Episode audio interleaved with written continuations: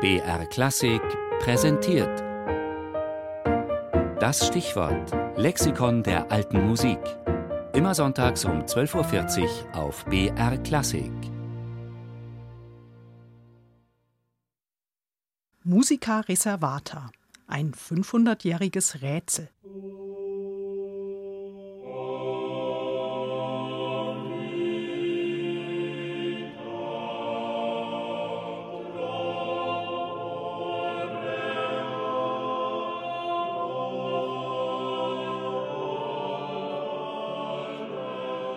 Musica reservata, das heißt zu Deutsch schlicht reservierte Musik.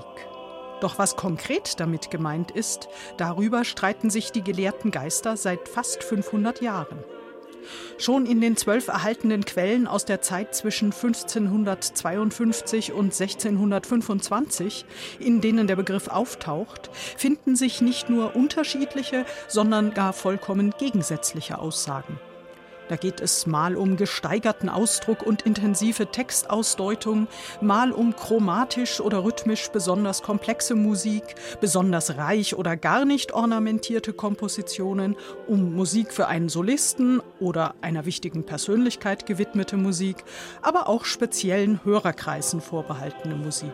Kurz, es ist ein ziemliches Durcheinander.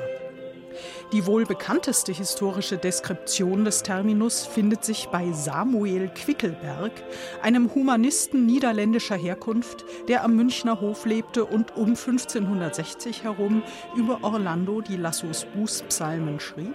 Lassus setzte diese Psalmen höchst angemessen in Musik, indem er Gedanken und Worte je nach Notwendigkeit in beweinenden und klagenden Tönen besang, die Kraft der individuellen Affekte auszudrücken verstand und den Gegenstand geradezu lebendig vor Augen führte, so dass man nicht zu sagen weiß, ob nun die Süße der Affekte die klagenden Töne wundersam steigert oder die trauernden Töne ihrerseits der Süße der Affekte größere Zier hinzufügen.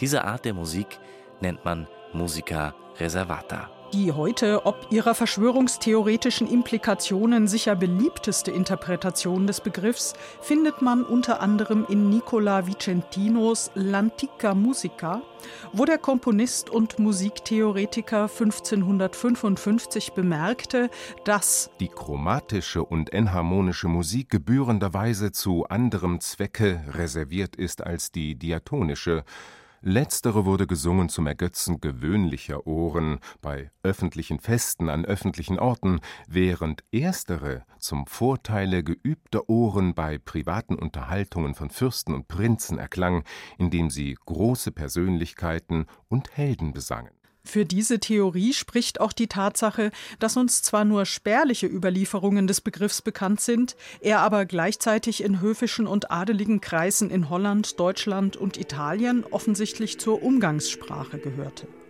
Klar ist, die Quellen lassen verschiedenste Interpretationen zu.